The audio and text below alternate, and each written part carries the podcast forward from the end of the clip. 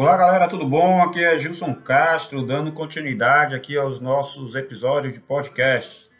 E hoje eu resolvi aqui dar uma pausa, observar bastante tudo que foi produzido de podcast, resolvi separar aqui um item para a gente conversar e que nos próximos episódios aqui dos podcasts, né, para finalizar esse podcast número 40, né, um número bem redondo aí para todos, é, nós vamos falar um pouquinho sobre cruzamento de informações, tá?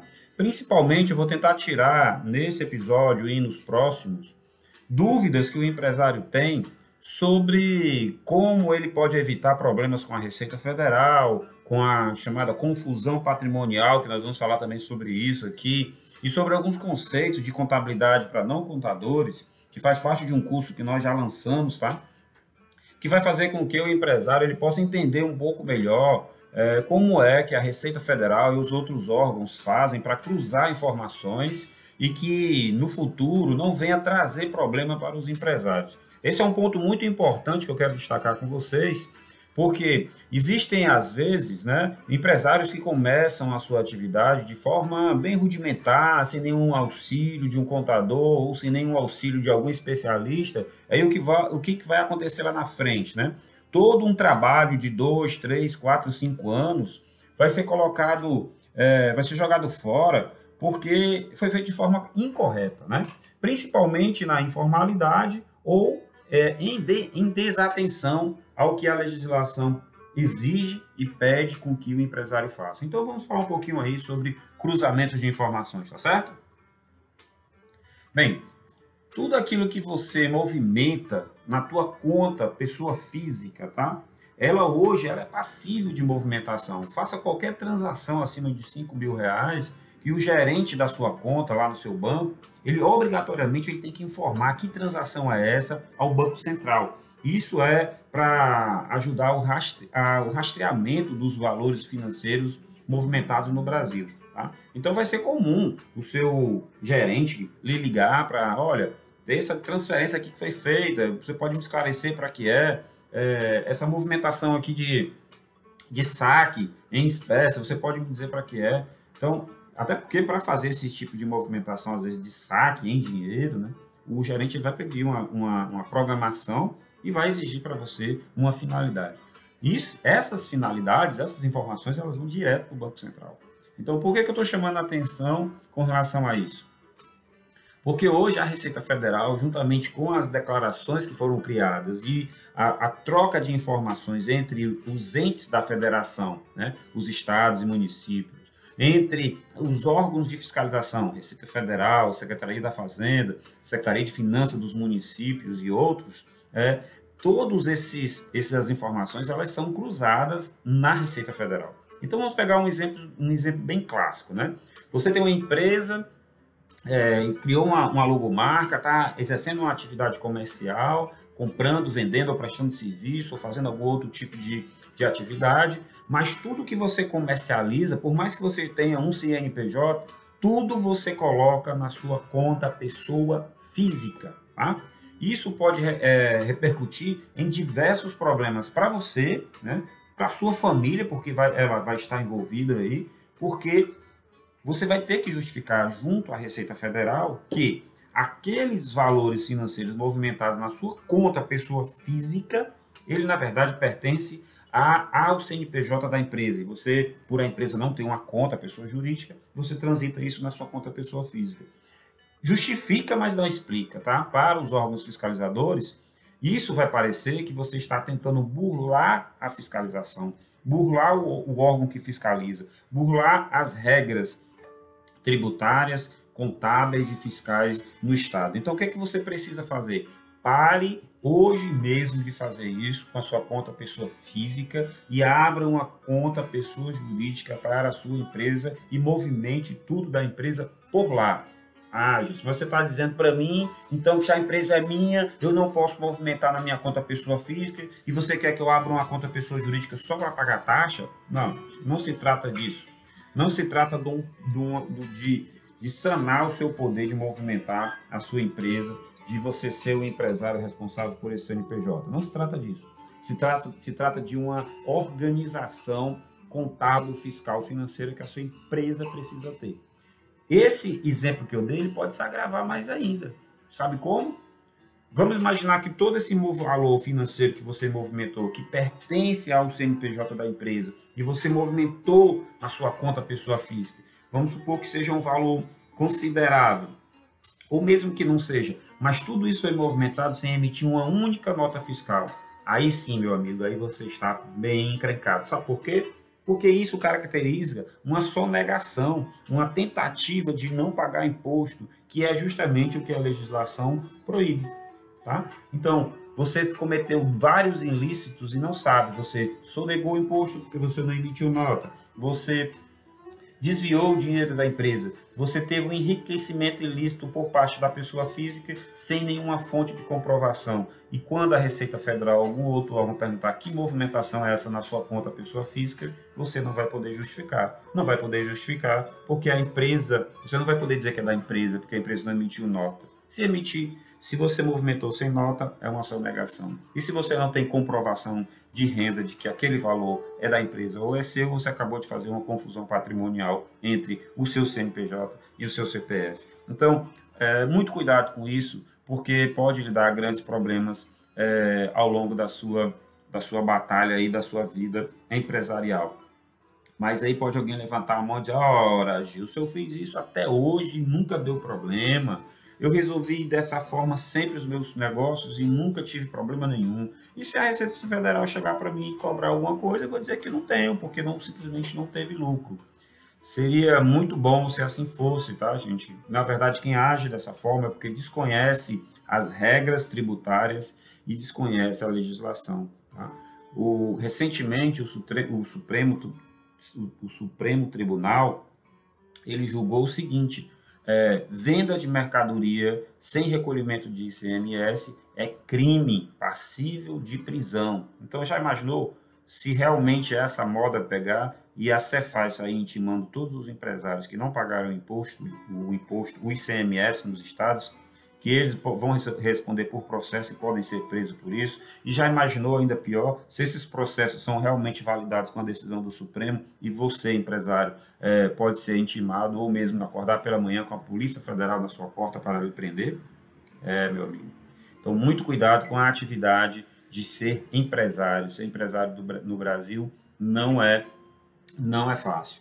Vamos aqui a um outro cruzamento de informação, o cruzamento de informação seu, pessoa física, imposto de renda pessoa física, de muitos empresários que nem sequer em nenhum ano declara imposto de renda, juntamente com uma movimentação financeira gigantesca que ocorre nas, na sua conta pessoa física, porque ele transita tudo por lá. Isso também é um erro muito grave. Você já acabou de dizer para a Receita Federal, eu negocio, eu vendo, eu compro, eu movimento dinheiro, mas não pago renda com isso nem na pessoa jurídica e nem na pessoa física, porque você não entrega a declaração de imposto de renda da pessoa física anualmente, como a legislação determina. Então, isso é, novamente, um crime provado e comprovado por sonegação. Tá? Então, muito cuidado. Existem maneiras para legalizar tudo isso sem que necessariamente você venha pagar imposto?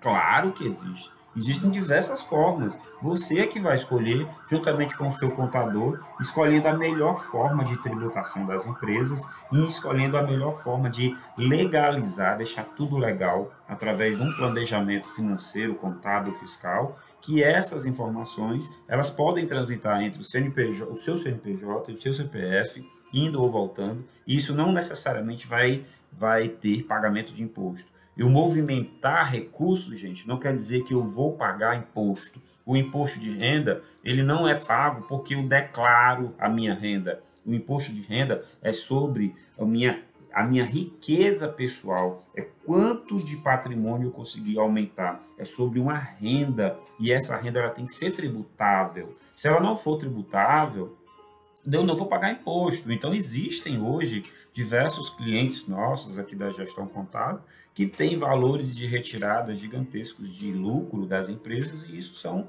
isentos, conforme a legislação. Só que isso é feito de forma legal, não feito de forma de qualquer forma, tá? Então, hoje, com a modernidade de várias declarações, que eu não vou falar aqui a sopa de letrinhas que existe, de MED, de MOB, de, de MOF e várias outras siglas que só interessam aos contadores, mas o que você precisa saber?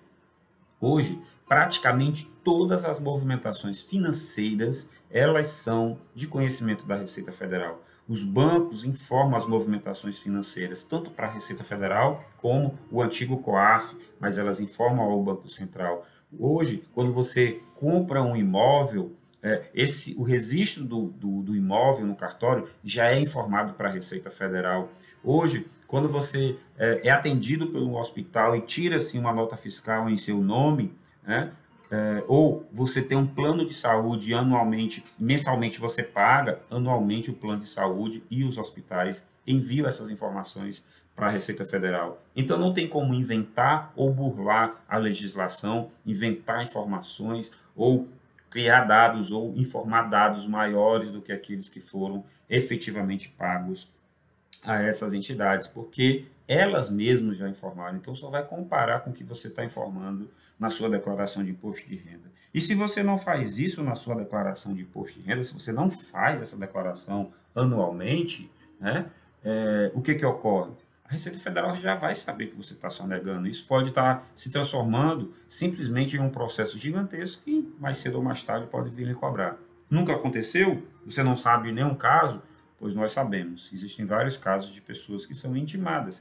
É, quem declara é, imposto de renda anualmente, né, conhece e tem medo aí da famosa é, malha fina, malha fiscal, onde às vezes as informações não batem e a Receita já diz: olha, recebi sua declaração, venha aqui me esclarecer porque não está batendo com os dados que nós temos, né? Então, muito cuidado com atividades de compra e venda de imóveis, né? Tem uma prática no mercado que se compra ou vende um imóvel pelo valor e se declara um valor muito menor isso pode ocorrer problemas, tá? Porque você não vai ter como justificar a saída financeira real dos recursos da sua conta, né?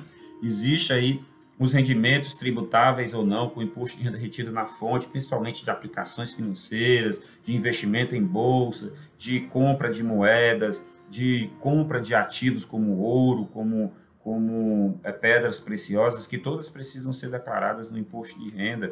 Existe aí os, os tão conhecidos é, rendimentos de aluguéis de imóveis né, precisam ser declarados conforme determina, ou mesmo a compra e venda de imóveis com pagamento de comissão. Tá? As tão é, é, burladas e, e, e, deturpadas despesas médicas, essas precisam ser, é, é, serem declaradas corretamente na declaração, conforme a declaração que é dada pelo médico ou pelo hospital. As movimentações financeiras precisam de informações corretas. Existem clientes que anualmente nem querem colocar a movimentação é, financeira da sua conta bancária. Isso é obrigatório, tá, gente? Isso a Receita já tem, ela fica esperando você enviar para poder ela comparar. E quem não envia, ela pode ter a possibilidade de lhe chamar para poder esclarecer o que você não colocou, que é a conhecida malha fiscal. Tá? Então, cruzamento de informações, por mais que eu tenha falado muito aqui sobre imposto de renda, não é só imposto de renda. Tá? Existem, por exemplo, é, convênios entre é, as secretarias das fazendas dos estados e a Receita Federal, onde a, a Receita Federal ela sabe todas as notas emitidas né, de compra de mercadoria e compra e venda de mercadoria já estão arquivadas no, na própria Receita Federal, porque o site que é feito, que é utilizado para, para emitir as notas é pertence à Receita Federal. Então todas as notas do Brasil inteiro de compra e venda de mercadoria já ficam arquivadas num grande sistema chamado Sistema SPED, que é o Sistema de Escrituração de Documentos Públicos, né? Esse, esse é, essas informações ficam lá, então ela já sabe quem comprou e quem vendeu. E vai comparar isso nas empresas, né? A empresa que comprou tem que declarar que comprou e a empresa que vendeu declara que vendeu. Se uma dessas pontas aí não, não declarar, isso fica claro que é só negação. Não, isso foi um esquecimento, um erro, eu que não mandei para o meu contador, houve um, processo, um erro de processo. Gente, existem argumentos que podem ser derrubados e podem ser válidos quando a Receita Federal chega e tenta nos, nos punir. Porém, tem coisas que não tem como justificar. E a legislação ela é bem clara, por mais que muita gente não conheça, né? Eu sou obrigado a retificar a informação que eu mandei errado. Eu sou obrigado a mandar essas informações, declarações, tendo ou não faturamento. Então, muito cuidado, porque hoje né, o grande Big Brother fiscal já existe. Né? O governo ele sabe quem compra, quem vende, quem recebe, quem, quem emite faturas, quem movimenta valores financeiros em suas contas. É, nós temos aí vários casos de políticos que são caçados porque fica comprovado uma altíssima movimentação financeira sem a origem de recursos, sem declarar exatamente é, de onde veio ou para onde foi determinados valores. E isso aí são sim motivos de é, prisão, de sanção é, é, é, por parte dos governos. Então, muito cuidado com você que está é, virando ou virando empresário ou começando suas atividades é, empreendedoras, tá? Procure um contador, procure a melhor forma de legalizar. O imposto é ruim, ninguém gosta, o próprio nome já está dizendo, ele é imposto, eu não pago porque eu quero, eu pago porque existe uma legislação que obriga que seja pago. Tá? Então, é lógico que existe todo um planejamento tributário, existem diversas formas de se pagar menos imposto, sem simplesmente sonegar. Tá? Então, procure um bom contador, procure uma boa, um, bom, uma boa, um bom profissional que consiga fazer um excelente planejamento tributário para você. Se você precisar de ajuda ou de alguma informação, nós estamos aqui à sua inteira, à inteira disposição. E lembre-se, tá? Nosso intuito é levar conhecimento e informação para o maior número de pessoas, de empresários e empreendedores que você possa conhecer que nós possamos ajudar. Aqui nós nos preocupamos com o dia a dia das empresas e nos preocupamos com, a, com essas penalidades e a melhor forma de fazer para que ninguém seja é, penalizado de forma arbitrária. Aqui nós nos preocupamos com, com a sua empresa. Aqui na gestão contábil, o seu negócio tem valor. Fique com Deus, um grande abraço e até o próximo episódio, tá bom? Tchau!